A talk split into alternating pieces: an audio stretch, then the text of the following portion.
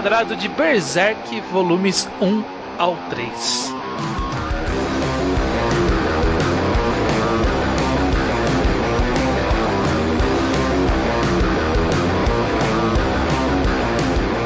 Pois bem, sejam bem-vindos ao Reenquadrado, o podcast do blog Ao Quadrado, em que a gente faz uma jornada aqui de leitura por um mangá mais comprido aí. Eu sou o Estranho, estou aqui com Luke. Gustavo Bocha. Iso. E o Judeu Ateu. Muito bem, time de sempre agora. Nós estamos aqui na terceira temporada, por assim dizer, do Reenquadrado. A primeira foi One Piece. Que, o, o Reenquadrado ele se tornou aqui, é, o tipo de programa que é: vamos ler até a parte que todo mundo fala que é bom. Então a gente fez One Piece, One Piece até Alabasta. A gente fez Hunter x Hunter até Chimera Ant. E agora vamos começar aqui a terceira temporada com o primeiro Seinen. Então estamos saindo do Shonen. Estamos indo para Berserk. E a jornada vai ser do volume 1 ao volume 12, é isso? Não lembro. 14. 14, 14, isso. Que é a, a, a tal da Era de Ouro, que é o que todo mundo diz que é um, um dos grandes ápices de Berserk. Sim. Espero que realmente seja. É, porque a gente precisa para chegar antes lá, vamos começar essa jornada. Então, quem tá aqui, começa essa jornada conosco com Berserk, começando comentando os primeiros três volumes. Sim. Vamos lá, três, três volumes de Berserk.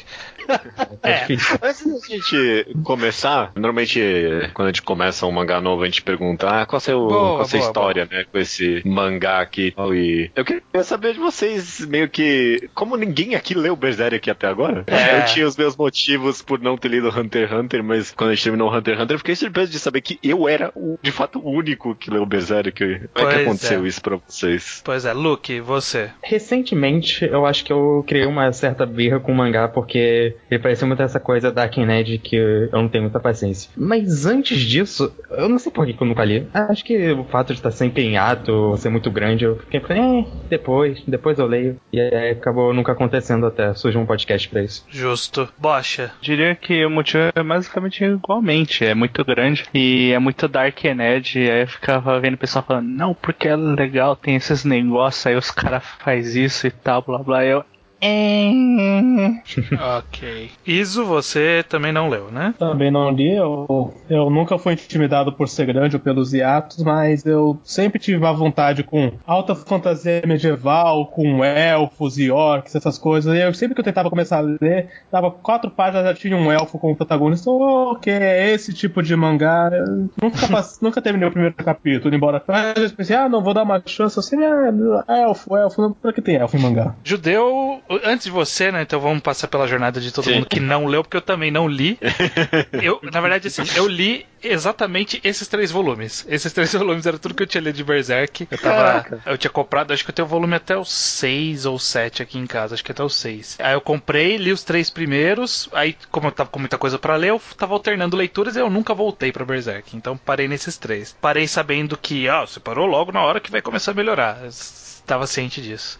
Mas, mas fora isso, eu vi o anime de Berserk há muitos anos atrás. Muitos anos Nossa. atrás. Isso Eu- é eu- impressionante. O impressionante é que eu posso provavelmente dizer que faz mais de 15 anos que eu vi. E isso é impressionante. Caraca. Isso aí diz muito sobre sua idade. Diz muito sobre a idade de Berserk também. é verdade.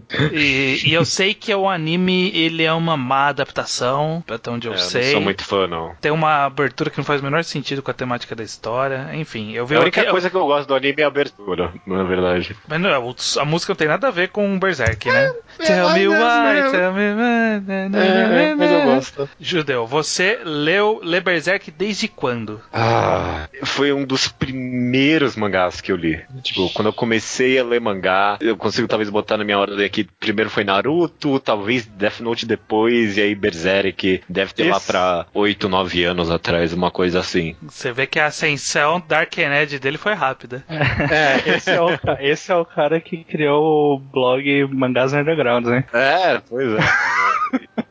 Berserk definitivamente é um, é um mangá muito próximo do meu coração. Um dos primeiros mangás que eu li, eu falei, caraca, mano, olha que tem quadrinho diferente, assim, tem umas. Que, que- quadrinho esse, sabe?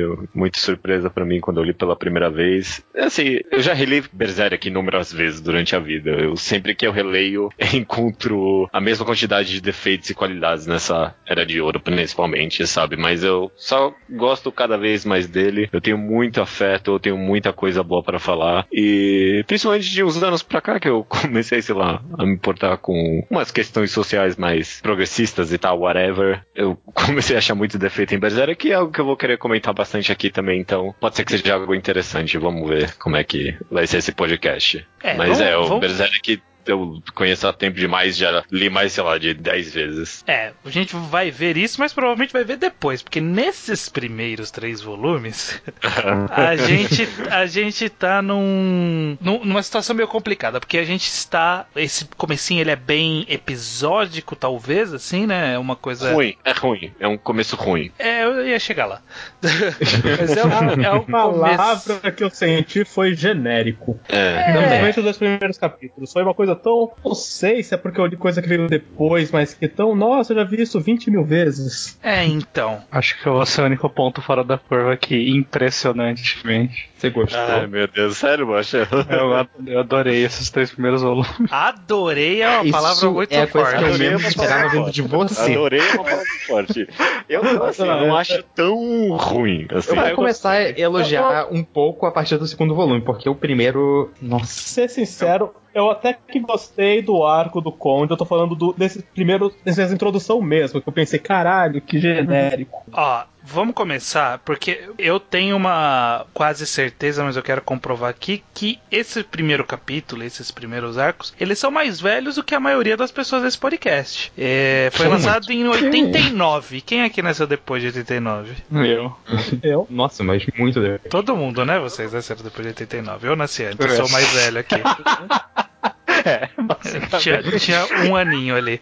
Então, Ok. A gente tem que le- Opa aí, tal- talvez, talvez a gente tenha que levar isso em conta quando for analisar algumas coisas. Eu levo, eu levo, até justifiquei. Eu falei que acho que é repetitivo porque eu devo ter muita coisa que isso moldou ou influenciou ou não sei. Ah, é, é, definitivamente Berserk é um grande influenciador dos mangás. Apesar de que até onde eu sei, tipo, uns mangás, tipo Cobra, essas coisas, são próprios influenciadores de Berserk, né? Então, ta- talvez ele não seja tão vanguardista quanto pareça. É, o Berserk ele não é o primeiro mangá do, do Kentaro Miura e eu acho que dá pra gente perceber um pouco que ele tem alguma noção de quadrinização, de arte, talvez até de ritmo, mas ainda assim dá pra ver que ele é amador. Tem umas páginas que são muito boas e tem umas que, que eu falo, caralho, como o braço desse cara tá nessa posição, sabe? Ele é amador em arte, mas eu não acho ele é amador em quadrinização ou Olha, história. eu vou falar que pessoalmente eu ativamente desgostei da quadrinização de Berserk na maior parte do tempo. Porque tem esse negócio que ele faz essas pa- esses quadrinhos ligeiramente sobrepostos que eu acho que não faz sentido nenhum. Ele faz isso em toda a página.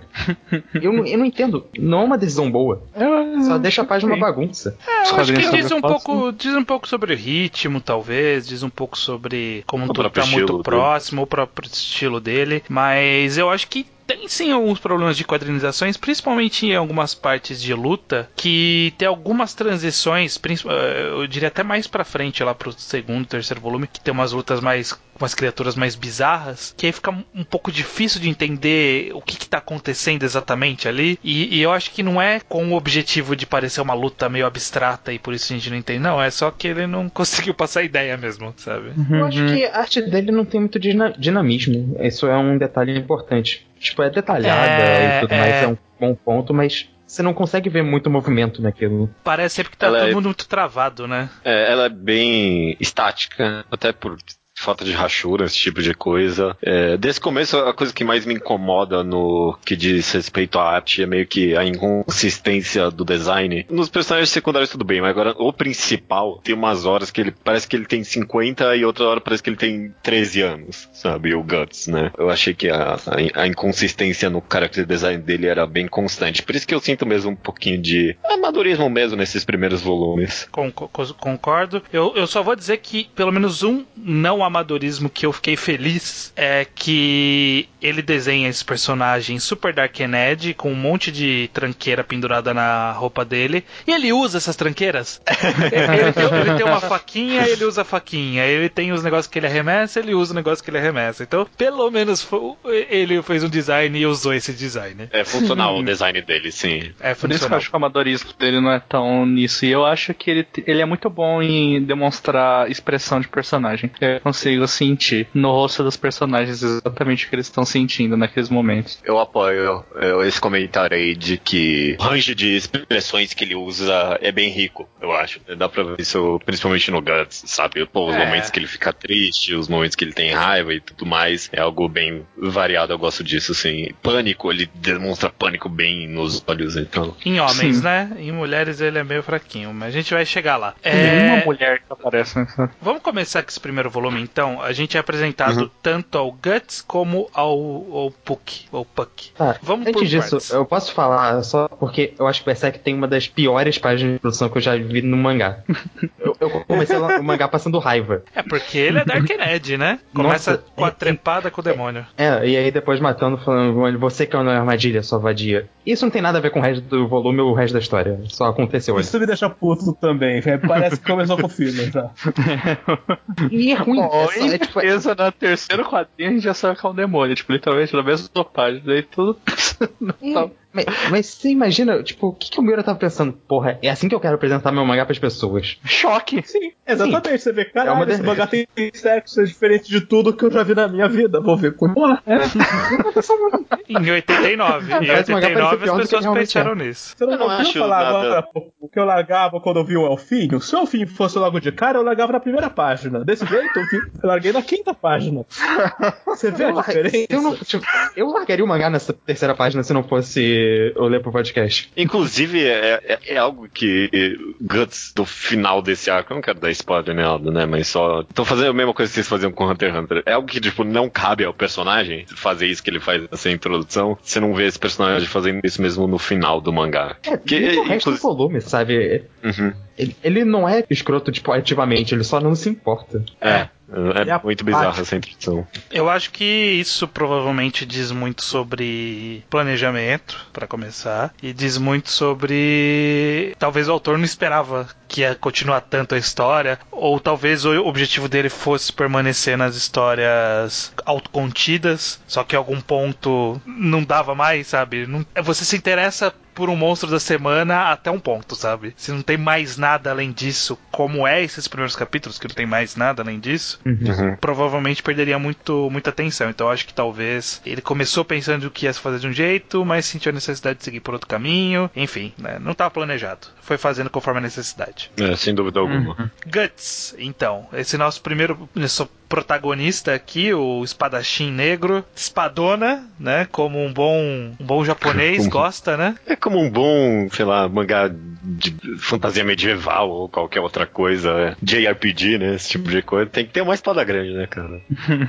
é, é um Cloud ali, né? É, o Cloud. O que, que vocês acharam desse conceito inicial aí do desse personagem? Que ele é um personagem, esse cavaleiro misterioso, que não dá bola pra ninguém, só quer ca- matar os monstros que aparecem. Os monstros perseguem ele por causa da marca que ele tem, etc. O que, que vocês acham desse conceito? Eu achei interessante o negócio dos monstros perseguindo ele quando vai apresentando aquele, aquela cena que ele vai na carruagem e tudo mais. E você vê que eles estão de fato. Ele tá de fato sendo perseguido. Porque antes é que a gente vê ele lutando, tipo, super de boa. Ele tava indo atrás tanto quanto o contrário. Mas É, aí quando você vê que realmente é uma cena dele, eu acho mais interessante. Fora isso, o personagem é meio genérico. Sim, é. Eu tenho, eu não tenho muita paciência pra aqueles discursos super ed dele, não. Sim, é, eu, eu acho que ele não é interessante pelo que ele faz, mas ele me atiçou muita curiosidade pelo, pelo passado dele, principalmente. É. Você vê ele, você já vê que ele não tem braço, que ele não tem olho, que ele tem uma marca amaldiçoada, que você já pensa, caralho, a história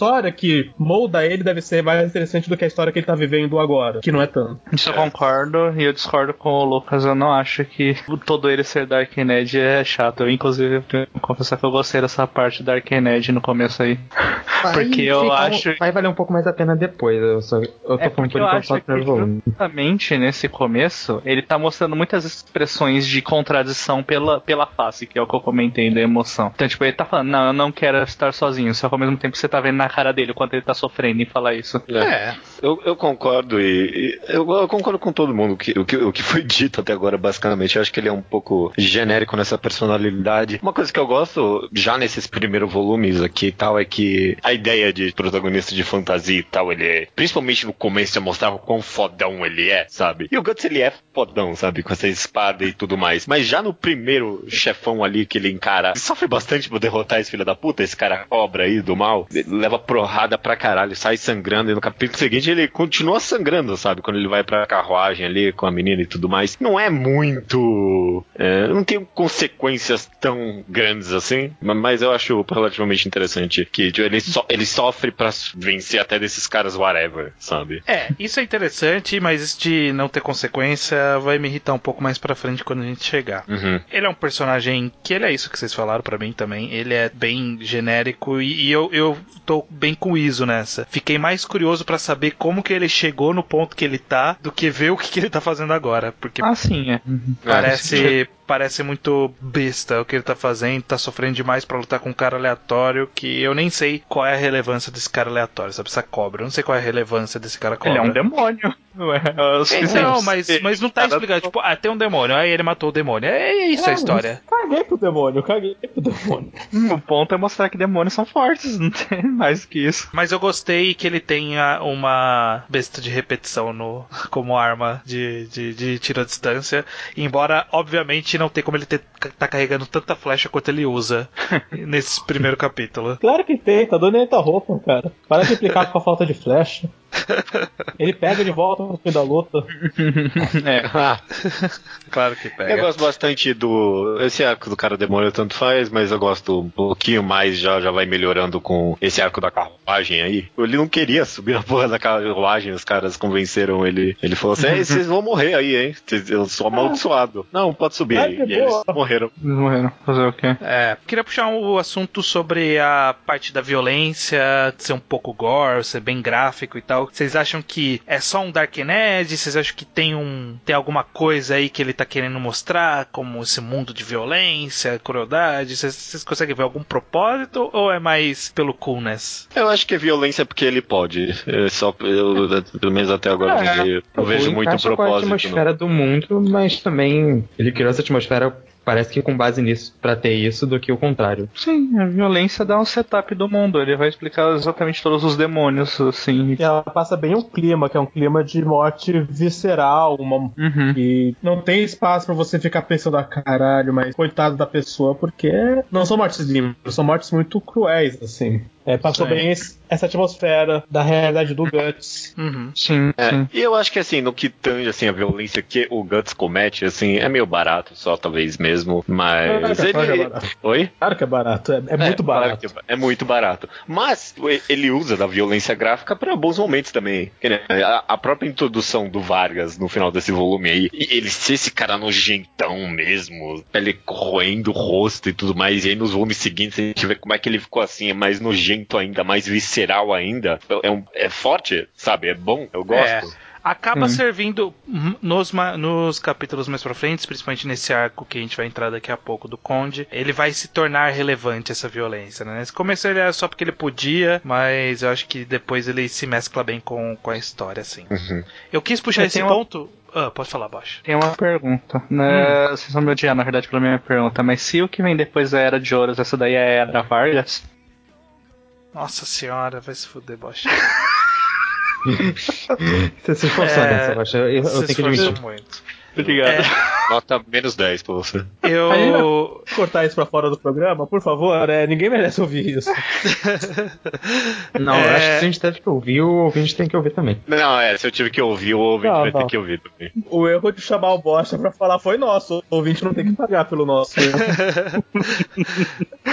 Enfim, enfim, eu, eu, eu puxei o assunto da violência porque eu queria trazer à tona o outro protagonista desse volume, que é esse elfo, né? Esse mini elfo aí, Nossa. o Puck. E a gente não pode ignorar a existência dele, né? A gente poderia, na, no- A gente pode. poderia Nossa. na nossa vida, mas pra esse podcast é relevante a gente falar dele, né? Vocês acham que é uma boa ideia? Vocês acham que Não. pro clima da história precisava ter esse contraponto mais leve? Eu acho. Não, eu acho a Eu existência acho que- dele muito, acho muito que- relevante. Porque eu acho que é um contraponto válido pro Puck, pro Guts. Ser um personagem mais. Ó, não- ele não é tão ruim assim, tentando buscar alguma amizade. Só que ele é muito chato. Nossa, parece que o, o, o autor quer que a gente desgoste dele, quer que a gente não leve a sério as ideias dele. Por mais que eu tenha preconceito contra personagens fantásticos, eu, eu gosto do Puck, eu acho que é importante ter um contraponto, principalmente ideológico, assim, acho que o, a gente percebe mais o cinismo do Guts porque ele tá constantemente do lado de alguém que não vê o mundo com o mesmo cinismo. Se fosse ele sozinho, a gente estaria tanto na mente do Guts que a gente não se chocaria com ele. Uhum. E a gente precisa Mas- ter um distanciamento do Guts e o Puck permite isso.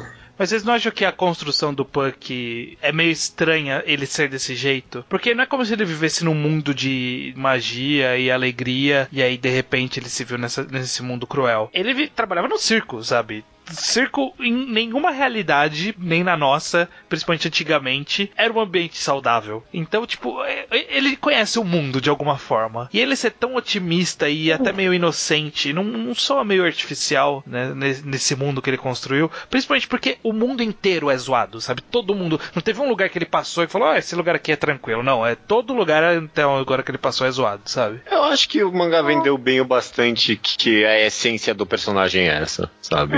Até no ponto de muito- vista de ser um elfo de fato, de ser a raça e tal, tudo mais, ser uma fada. É, ele, é- ele é intrinsecamente feliz. Eu acho que esse aspecto, pelo menos, não me incomoda, não. É, eu acho que não é nada incomum em histórias você ver um personagem é, ser todo positivo apesar do mundo dele, acho. É inclusive que serve ele como contraponto.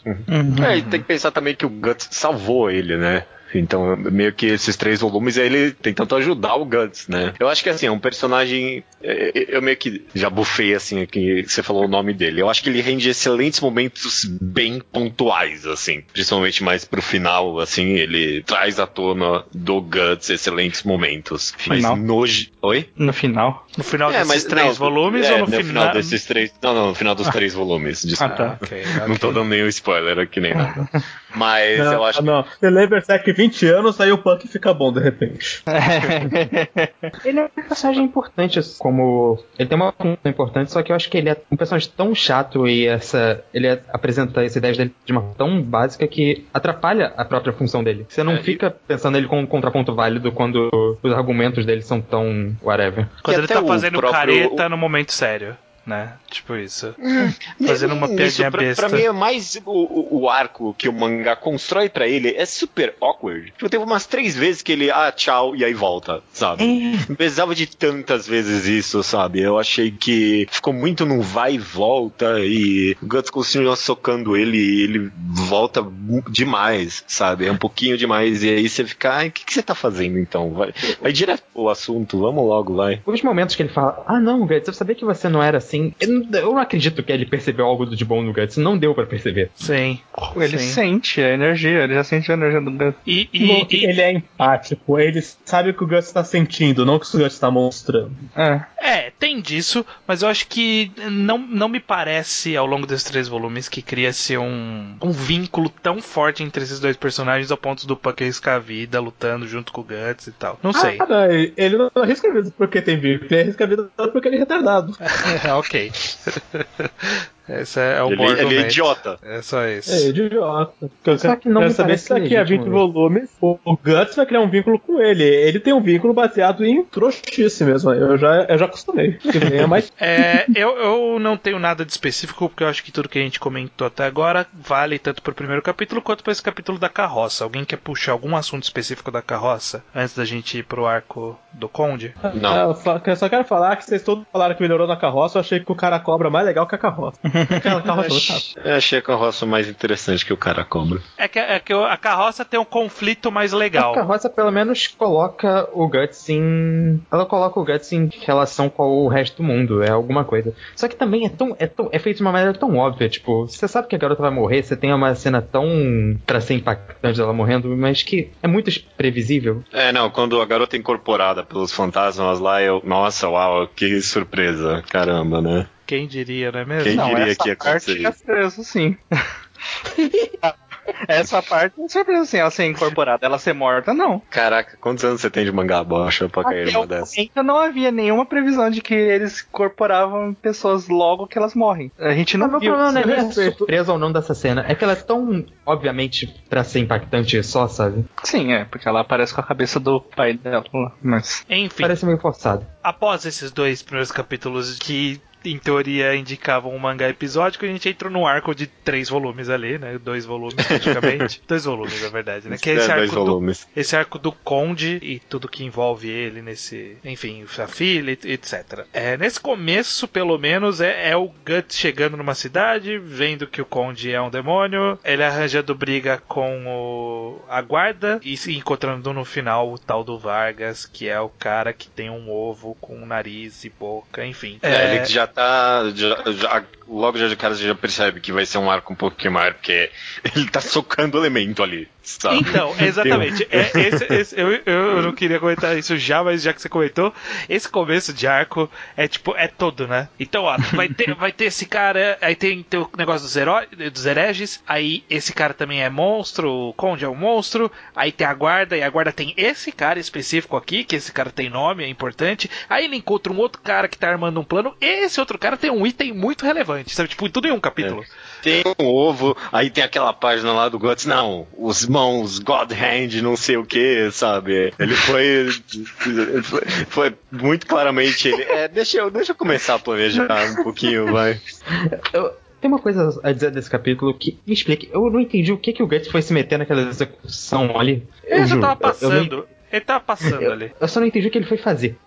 Ele é uma pessoa boa no fundo, ele não aceita essas coisas. E na verdade, porque ele sabia que o cara era do mal, né? É, não, mas Ele ele, não, mas ele não foi ali pra brigar com o cara na hora. Ele foi lá só pra, tipo, dar uma provocada e voltar, sabe? Pra Vou dar, é. vou dar uma provocada e aí eu vou sair de costas pagando de, de cool. Aí, tu- aí os guardas falam: Não, não, a gente vai atrás de você.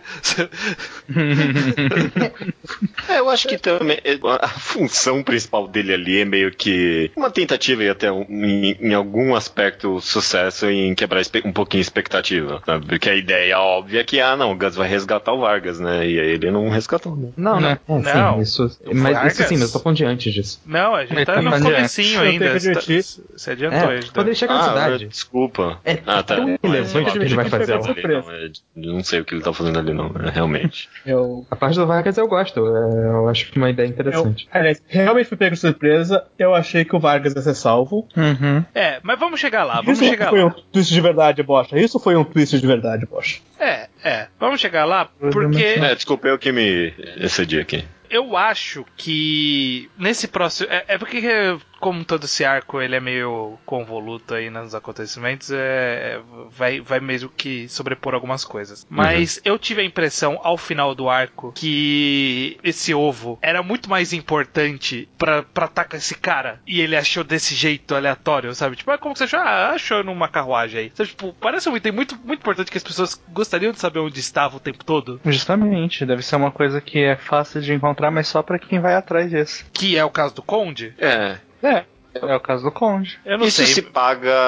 Tem muita coisa nesse arco que se O paga con- mais à frente no mangá. Mas, Você tipo, tem que lembrar que o Conde é uma pessoa de dinheiro, ele tem influências, ele tem conhecimento de pessoas. Ele não necessariamente queria, na verdade, ele encontrou um item raro e pegou porque ele achou legal. É, você pensa que o Vargas também ficou escondido esse tempo todo. né? Ele fugiu ali do castelo, pegou o negócio ali que parecia importante mesmo, e aí ninguém mais sabe onde ele tá até agora. É. Eu, eu queria só fazer um comentário rápido, pelo menos a tradução da Panini, eu não sei se em todas as traduções é assim, mas me incomoda um pouco ele falar os cinco God Hand, porque, porque para mim tá muito claro que o conceito de God Hand significa que cada um deles é um dedo da mão de Deus, de alguma forma, Uhum. que são cinco. E aí fica falando os cinco God Hand, parece que são cinco mãos de Deus, sabe? Eu acho que não é isso que representa. Tipo, eles são um grupo. Da o- God Hand, né? o é, então, o grupo chama God Hand, não que cada um deles é um God Hand. Eu não sei. eu- eu fico- ficou ficou. confuso o suficiente pra mim isso. É, entendeu? Como eu li. É que fala os cinco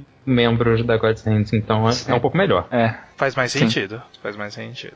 Enfim, ele começou de fato então plantar alguma coisa mais é, frente, a longo é. prazo, né? Porque Uhum. só, só de trazer esse conceito, em algum ponto mais pra frente, quando aparecem eles, falar quem que deu a estigma pra ele. Então, uma coisa única a outra, você vê que ele tá querendo trabalhar isso nesse arco. Só que antes disso ele resolve fazer um, um mini boss. É, então, tem a luta contra esse cara aí, que whatever, né? O que, que vocês acharam tipo, de meter um mini boss que foi praticamente o, sei lá, metade do volume, né? Pra lutar com esse cara. Na verdade, Ah, foi tanto quase o volume inteiro, né? Eu tô olhando aqui. É, tem uma parte, não uma- é tanto é, assim, é, não. É bastante, mas com a metade, vai, metade. Não é, é- metade do volume, não. Mas é que bastante sim, mas um faz. pouco como funciona aquele poderzinho do cara, né? Ele tá possuindo o maluco de alguma forma, dando força pra ele. Sim. O meu problema principal é que, como eu já comentei, eu não gosto das cenas de luta desse, desse começo. Então acho um pouco boring mesmo. Mas não, Não. eu não acho que é uma ideia ruim. É enrolação um pouco, mas. Eu acho tanto. Não É. tem muita coisa nem pra comentar, não. Não, é. me, Eu, me soa que nem que eu gosto, me soa mais perda de tempo do que um problema em si. Sim, Uhum. é, é É. exatamente o que eu sinto também. Mas é, depois disso tem a cena que eu me cedi, mas é bem interessante, porque pelo jeito pessoal aí gostou no final das contas, que é essa execução que não, o herói não salva, né? Do Vargas. É, vocês, Sim. vocês acharam que ele ia ser salvo mesmo, né? Essa parte eu gostei muito achei- porque eu é, é, primeiro que realmente eu achava que ele ia ser salvo, porque é um momento que eu acho que a Edness do Guts se realmente mostra de alguma maneira mais interessante, sabe? Ele realmente não se importa em salvar o cara. Ele foi lá, mas ele desiste que ele não se importa bastante. Ele não tá só dando discurso aleatório, ele realmente mostrou que ele não se importa. Mas aí depois ele se sente um pouco mal com isso, é um, já começa a mostrar um pouco dele em dúvida, mas acho que é um momento bom, sim. Uhum. Porque já mostra tanto o fato que ele realmente é meio escroto, mas que ele tá um pouco abalado com isso. Eu penso que o padrão seria muito ele ir lá, acabar salvando o cara e depois falar: Ah, não, mas não considera que eu fiz nada de bom, não, eu não, tô, me- não me importo com você, daquele jeito muito tsundere. Salva em vez do pretexto bosta, eu tinha objetivos egoístas. É, Eu tava esperando Eles- isso. felizmente não aconteceu. É, mas eu, eu achei que pelo menos serviu. Aqui, nesse momento, finalmente serviu algum propósito o Puck, que é fazer essa. ter esse poder empático de perceber os sentimentos intensos e aí isso afetar ele. E aí acaba servindo meio como. Como não, não tem balão de pensamento do Guts aqui, né? Ele, ele é um personagem que é visto pelo Puck. É praticamente pro, pro ponto de vista de narração da história, a gente tá acompanhando a história do Puck olhando pro, pro Guts, né? Então a gente vê os pensamentos do Puck, mas não vê os pensamentos do Guts. Então ele ter esse, essa forma é, abstrata de entrar no- na mente, por assim dizer, dele, acho que foi relevante, pelo menos aqui, de alguma forma. Não, eu acho que foi relevante também, até porque o Luke tá falando muito aí do, da- do edness, né, do personagem, e aí nesse momento ele fala, não, quer saber, o cara quis demais e agora vai morrer bem feito mesmo, sabe? Normalmente quando é esse negócio meio tsundere, você, ah, não, ele só tá falando isso, mas o Buck tá ali sentindo, sabe? Ele mostra pro leitor, não, é isso que esse cara aqui pensa mesmo, ele tá um pouco se fudendo pra esse cara, verdade mesmo, ele acha que o que tá acontecendo pra ele é merecido, e é claro, né, isso só é mais, isso é levado pro voto do Gus não salvar o Vargas de fato, né? É um momento que você leva a sério o que ele tava pensando mesmo. É, e, tipo, ia, ia- ia mostrar que tipo, ele realmente não se importava só pelo fato não- dele não salvar o Vargas, mas acho que a presença do Puck ali só elevou ainda mais a percepção daquele personagem e tal, e mostrar que realmente ele é meio que anti-herói mesmo. Não, eu acho que ele é mais herói. Não, ele não chega a ser herói. Ele. é- ah, ele é só. Ele é um herói porque ele tá lutando pela própria honra. Isso é mais um conceito básico. Ele tá lutando pra não morrer. Eu acho que isso não é muito Anti-herói herói. não foi uma boa palavra, mas que ele tem ali seus conflitos morais e tal, né? Ele não é um personagem não, mas- perfeito. Mas, É. o ponto. eh, Eu não queria comentar muito, na verdade, porque, né? Mas, enfim. Você comentar disso é interessante, porque eu acho que ele é um bem conceito de. de não sei, a inspiração, não sei, os conhecimentos em Taramiura. Mas esse começo tem, principalmente nessa parte do Vargas, tem muito conceito de uma épica, assim, tipo. homérica, que é uma coisa que eu tava estudando recentemente. Porque tá todo mundo em busca de vingança. É tudo vingança, vingança, vingança ali. Uhum. E, tipo, ele em si também, ele só luta pelas próprias honras. Ele não vai pela honra dos outros. É, Ele mesmo- no final a gente vai descobrir que ele tá indo pela vingança também, né? Também Exato. vingança, né? É vingança, justamente, também. Eu Mas- concordo que Berserk tem muito uma estrutura de uma história épica. Até esse começo é meio episódio com, com isso, né? Ele tá Sim. fazendo uma jornada pelo mundo e, e encontrando conflitos pelo caminho. Uhum. Então faz É. sentido, sim. Uhum. É uma estrutura bem clássica desse tipo de história de fantasia. Não necessariamente fantasia dark, mas fantasia em geral mesmo. Sim. Eu, eu, eu gosto como todo, então, só concluindo essa parte do Vargas, como no final tudo acaba servindo mais pra desenvolver e, e trazer mais camadas pro Guts, porque eu gosto também da cena pós, né, o, a decapitação que ele vai atrás dos caras que estão pra enterrar ele, pra ele enterrar, né, o, o, o Vargas, e aí aparecem os, os esqueletos, e aí ele grita, sai, sai daqui, desapareça, parem, sabe, que, que Uhum. eu, vou- eu vou lutar, eh, vocês morreram, eu que tô vivo, eu vou usar ah, o meu sangue, a minha carne pra vencer, sabe? Então, deu deu uma camada a mais todo, todo esse arco com o Vargas, né? É, inclusive, visualmente, uma das partes que eu mais gosto é realmente o mangá vende essa ideia dele estar sendo perseguido por essas coisas eh, atrás dele. Eu gosto que depois acaba indo pra um caminho até mais literal quando o cara que ele não derrotou volta pra enfrentar ele de novo. É, pois é. Isso aí. Você vê que há uma sina dele, de fato. É, e aí a gente é introduzido então a, a, a figura princesa? pura, né? A figura pura desse arco, né? Que em teoria é a princesa Teresia. Esse I dá, dá uma quebra boa na pronúncia. Interessante. Teresia, que é a filha do conde, a filha que é mantida presa, por assim dizer, né, no quarto pra ser protegida e tal. Acaba criando ali alguma Pô, amizade com o original. Puck. É, A é- filha do vilão que não pode sair do quarto. Meu Deus.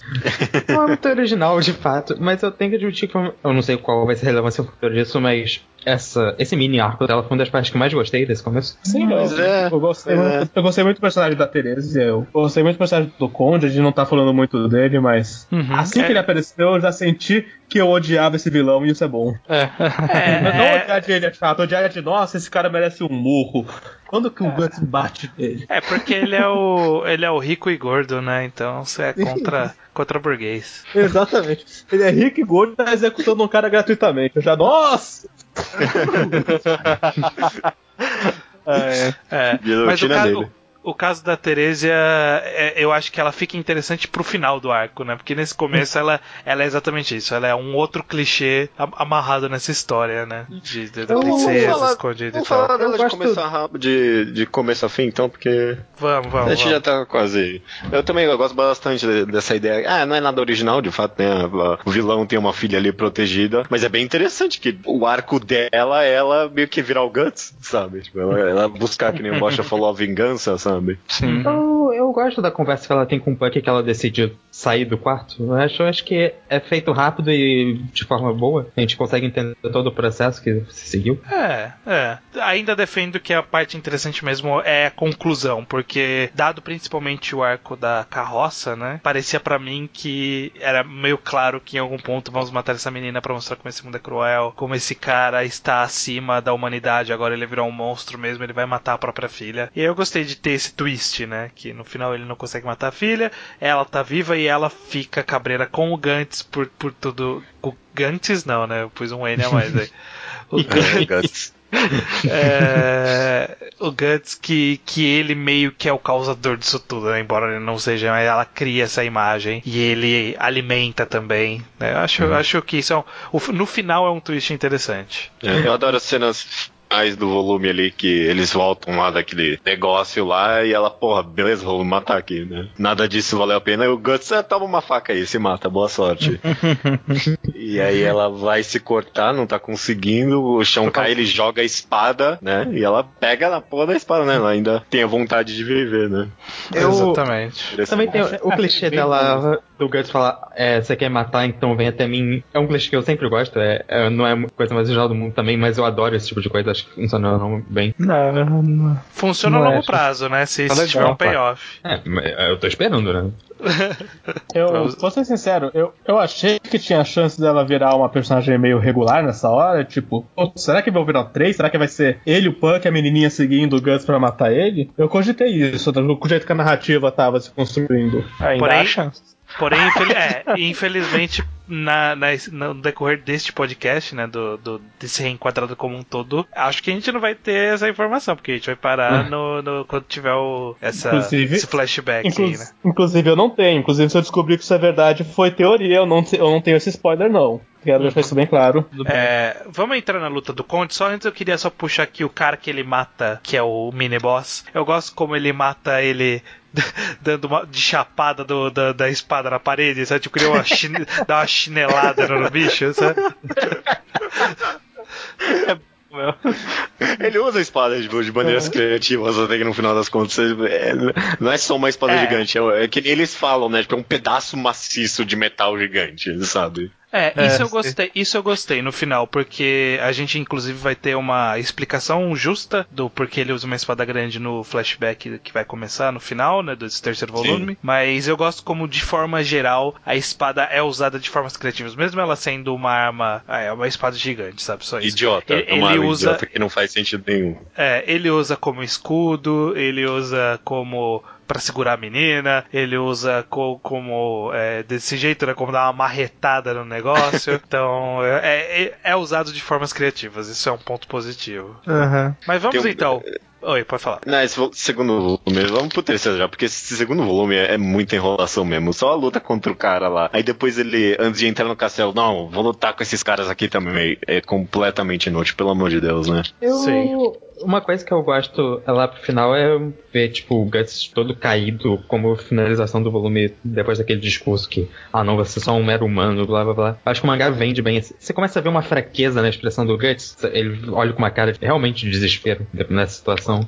Acho que é um bom É. momento que você consegue já dar mais profundidade a toda a situação. Sim. É, como quando que o Conde ele- revela a, a forma final dele ali, né? E o Guts realmente tem essa, essa cara de desespero ali mesmo, sabe? Ele não tem a mínima ideia do que ele vai fazer, mas. É. É, ele só vai É um, apanhar. é um que é discurso pesado com razão. que- é, e aí, nessa luta, o que ele faz é apanhar, né? O que ele faz é apanhar. Uhum. É. Até me irrita um pouco, e até o ponto que eu quero trazer, é que ele, parece que ele apanha muito e ele continuar voltando faz perder o impacto dele apanhar tanto, sabe? Toda vez ele, caralho, ele tá com o braço quebrado, aí ele levanta. Caralho, ele tá com os dois braços quebrados, aí ele levanta. É, caralho, ele tá com os braços e as pernas, aí ele levanta também. Aí eu falo, caralho, sabe? É tipo, força de vontade. Ele não empatou com o Zoro à toa.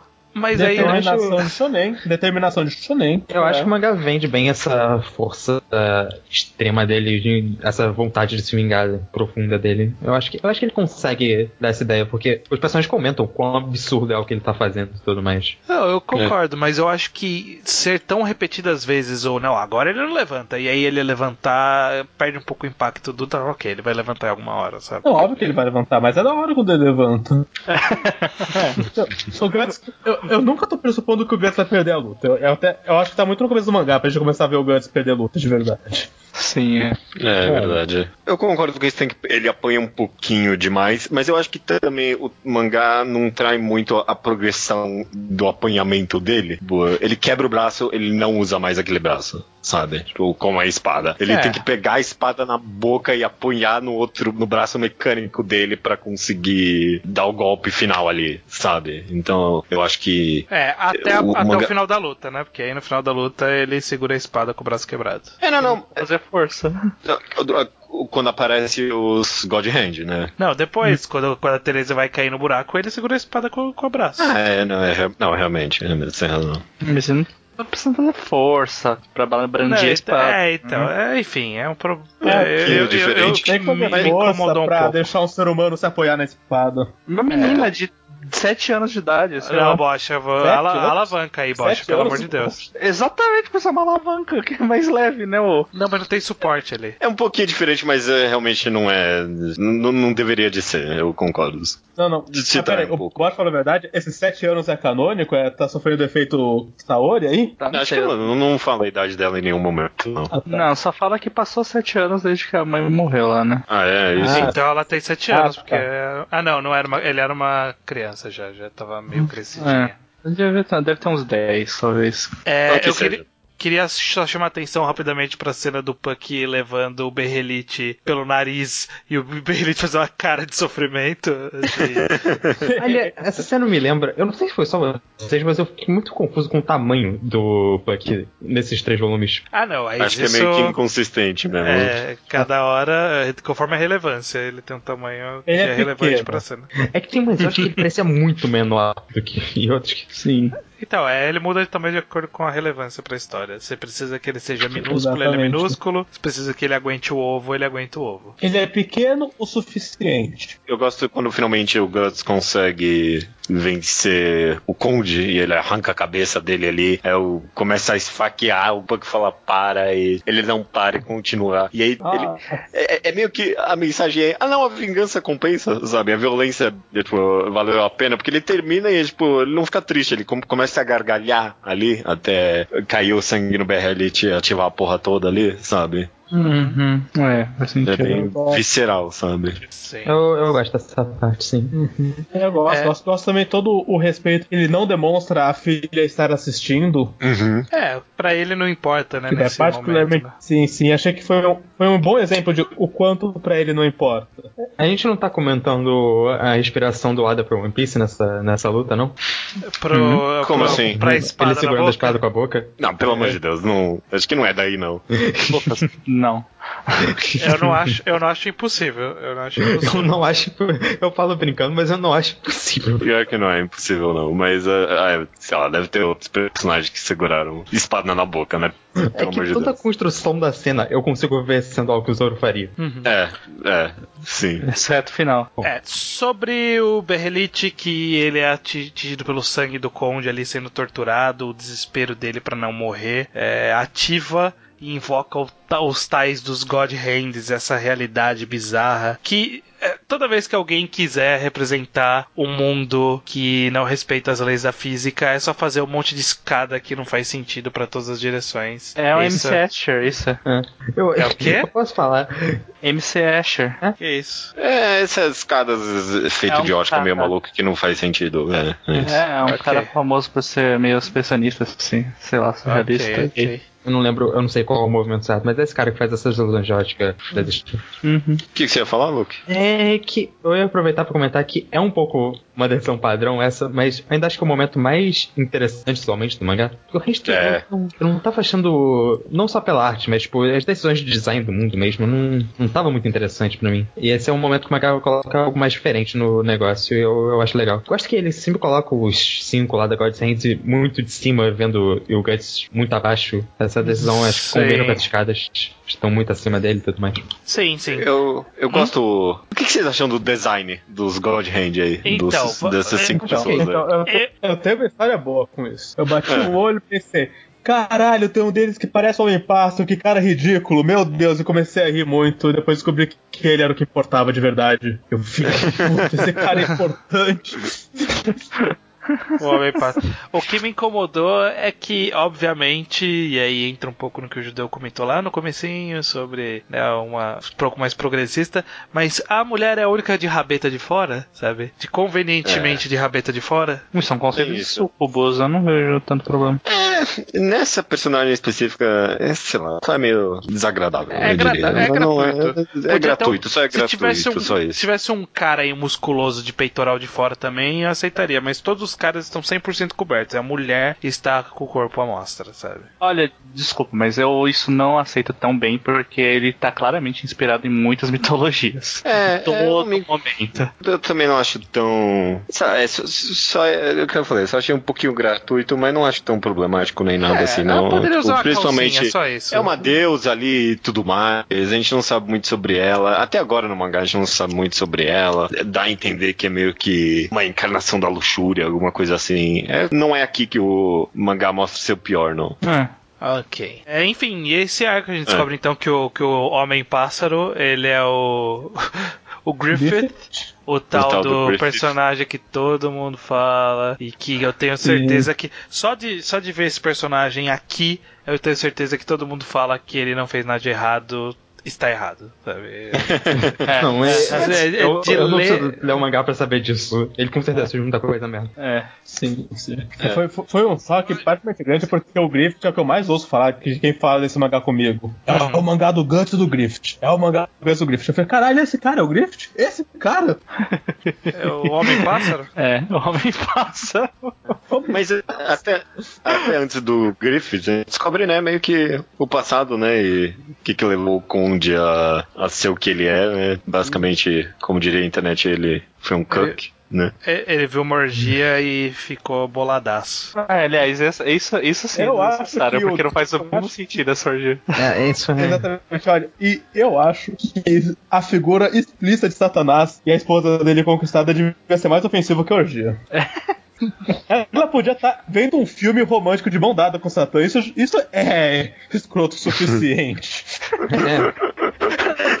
Satã. É, eu, eu só acho engraçado porque, pra todos os efeitos, ela era a única que não tava fazendo nada de sexual ali. Ela tava abraçada com a estátua, se esfregando nela. Sabe? É. Tipo, é, ela não traiu ele. Ela tava com a estátua.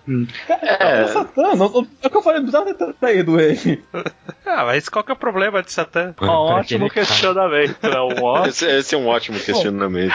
É porque, sei lá, a ideia do mangá é que ele tava caçando os hereges e tudo mais, Sim, e aí sim, nesse- sim, sim, sim. se paga Pra- aqui. pra- Eu acho interessante. Pra mim, pra mim que só tem o Satã é problema menor, mas sei lá, pro Conde, pra construção que ele teve, pareceu um big deal, assim, pareceu. Não, não, eu sei, é, é interessante, sim. Eu tô, tô brincando da, da relevância, mas não, é, é uma boa história. Eu gosto dessa. de a, a gente ter achado até aqui que não era nada, e na hora que o cara falou, ah, vamos mostrar o que aconteceu, eu falei, Ih, caralho, é o cara que matou a mulher mesmo, né? Eu, eu já tinha esquecido, sabe? Eu achei legal porque parecia que já não era mais relevante o Conde nesse ponto, sabe? Era relevante só esses caras novos, esses novos vilões que apareceram, né? Os God Hand e tal. E aí fala, não, não, vamos contar a história desse cara aqui ainda. Ele morreu, quase morreu, mas ele vai ser relevante ainda. Eu, eu gostei que o, que o mangá não, não deixou ele ser só uma ferramenta. Ele no final teve uma E história ali. E me surpreendeu positivamente o Conde não sacrificar a própria filha, que Ah, dá sim. a construção pra gente ver, caralho, ele vai cruzar essa linha porque ele é um arrombado. Não, não. Não, não, porque não concordo. ele ele é um arrombado, mas ele- a mulher merecia, a filha não merecia na mente dele, né? Porque eram, eram contextos diferentes e. Não sei, foi, foi uma boa quebra de expectativas. Melhorou pra todo mundo. Melhorou o Conde como personagem, a filha como personagem, o contexto melhorou, tudo melhorou com aquilo. Ele até amarrou trazendo o Vargas pra puxar ele lá pro inferno, né? Sim. Uhum. Isso foi legal também. E eu gostei também do, do, do próprio conceito. Aí ficou meio vago ainda nesse momento o que, que são esses God Hand, mas parece ser que eles, eles são super poderosos, mas eles são limitados no que eles podem fazer, baseado no contexto e tal. Então. Falar, ah, mata esse cara aí, sabe? Ele é o meu sacrifício. Cara, não, não pode ser o sacrifício. O sacrifício tem que ser alguém que você gosta, sabe? Não só isso, como falaram que o Gus já é o sacrifício de alguém, né? Sim, É, sim. ele tá com a. aquela. Ele já tem a marca. Enfim, foi criado então esse cara que aparentemente ele está num nível infinitamente acima. Eu, eu gostei da forma como o Griffith chegou falando com o, o Guts, sabe? Ah, você ainda tá por aí? Sa- Sabe? Não se importa mesmo. Ah, você tá aí ainda. E aí, o que, que você tá fazendo? Tá rastejando aqui ainda? Sabe? É, eu achei interessante também isso. Só não ignorou completamente, né? Isso já é algo interessante. Seria o óbvio se fazer. É, que ah, ele tá muito acima, ele não precisa mais ver. Mas não, ele sabe e tá contando a vantagem aqui. Ah, eu tô acima então, né? Sabe? Sou fodão. Você não é, você não é fodão, eu sou fodão, otário. É, é. E aí tem Enfim. encerramento ali com a menina e o todo o arco que a gente comentou. Achei Uhum. bem interessante, sim. É, finalizando Ah, aquela- com o Guts meio chorando, eu achei uma página boa. É uma página boa. essa, essa página eu acho que é uma parte muito boa. Acho que é a conclusão perfeita pra mostrar depois de tudo que tinha mais que aquilo pro personagem, sabe? Ele passou por tudo aquilo e não conseguiu mais controlar as emoções contra o cara que ele odeia tanto, etc. Ah, e principalmente a ideia da menina odiar ele, sabe? Uhum. Porque tipo, ele não quer ser o Griffith de alguém, né? Ele só quer a vingança dele, ele não quer que alguém tenha uma vingança contra ele. Uhum. É. Ele faz isso depois dele dar toda essa aparência de ah não, eu pode vir, eu tô pronto pra fazer pose pra ela pra no final mostrar a fraqueza. Sim. É importante É, dar mais profundidade ao personagem, acho que é uma cena muito relevante, muito importante. É, é, atrelado a isso, tá dando a ideia de você estar arranjando um motivo pra viver. É, ele tá basicamente dando um motivo pra ela viver. É, exatamente. Deu uma editache ali. é, a gente vai entrar no que começa de fato a Era de Ouro, porque literalmente o capítulo chama A Era de Ouro 1. É, eu tá- quero observar, eu achei que Era de Ouro era um apelido que os fãs davam pra fase boa de Berserk. Quando eu descobri que chama literalmente Era de Ouro, eu fiquei Eu- realmente surpreso. É que nem Eu que era já X, descobri né? isso há muito tempo, mas antigamente eu achava isso também. Isso. É, eu também achei, quando comecei a ler Berserk, o pessoal falava da Era de Ouro, eu achei, ah, deve ser, né, que nem a Era de Ouro dos quadrinhos, né, sabe? Sim, sim, eu achei que era isso. Eu achei que, ah, tem tantos arcos que juntos são a Era de Ouro. Não, não, tem uma Era de Ouro capítulo. Oh, caralho. Eu, eu realmente achava. O próprio Agora autor já sabia, né?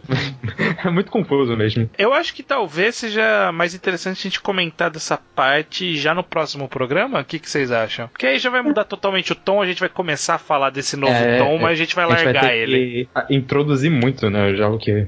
Todo contexto novo. Não, não, pode ser, dar vamos deixar pro próximo. Eu até pensei em fazer isso, É, mas eu não sabia para o se próximo. era contra as regras ou não. Mas Não, a gente beleza, já acho fez no ótimo. passado, a gente já fez. É. Há precedente, precedentes. Há Há precedentes. precedentes, ok. Nenhum tribunal no mundo nos condenaria. Então, o judeu, aparentemente, a gente passou pela aprovação pra chegar na parte boa de, de Berserk, é isso? É isso, chegaram na parte boa. Mas assim, eu, a gente acabou eu até achei a parte que. boa.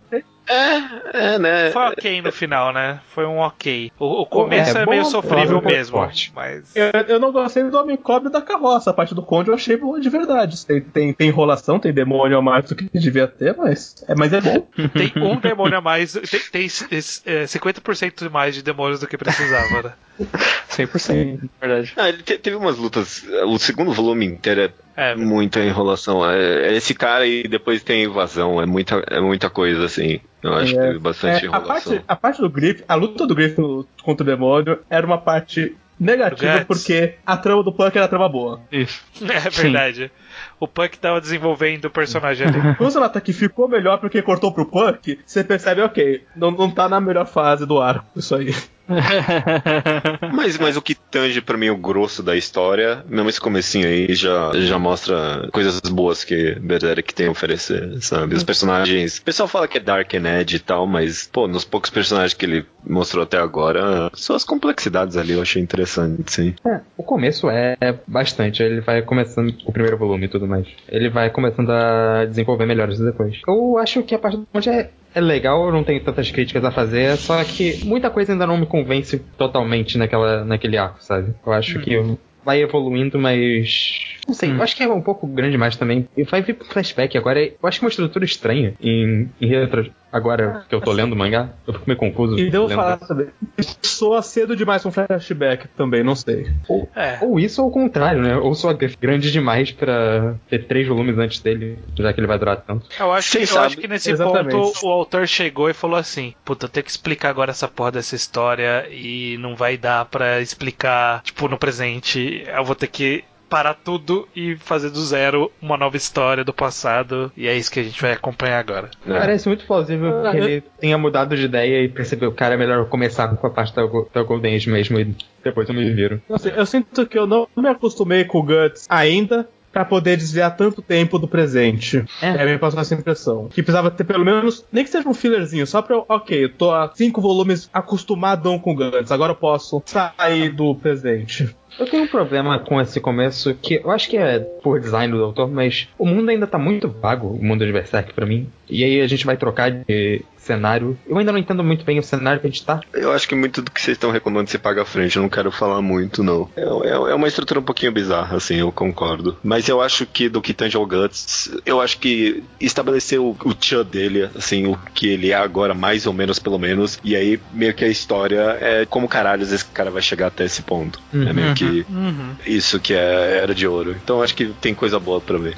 Tô nervoso. É até o 6, né? No próximo. A gente É. vai fazer quatro ou três no próximo? Então, é, São o próximo programa próximo. são quatro volumes, então fica o aviso já pra quem tá acompanhando. Então a gente vai fazer do volume 4 ao volume 7, certo? Uhum, isso aí. Então, Antes, ah, só uma, uma última coisa antes da gente falar até mês que vem aí. Só vou fazer meu comentário aí, você pode falar até mês que vem, estranho. Vocês sabem o que esses volumes iniciais são, né? É um trava hype. Ah, nossa, por que fazer referência ao Leonardo aqui? Até Não, mas essa ideia essa é do judeu. essa é do judeu. Ah, tá. Enfim, nos vemos no mês que vem com os próximos quatro volumes. Então, até mês que vem. Até. acho que vem. Até mês que vem.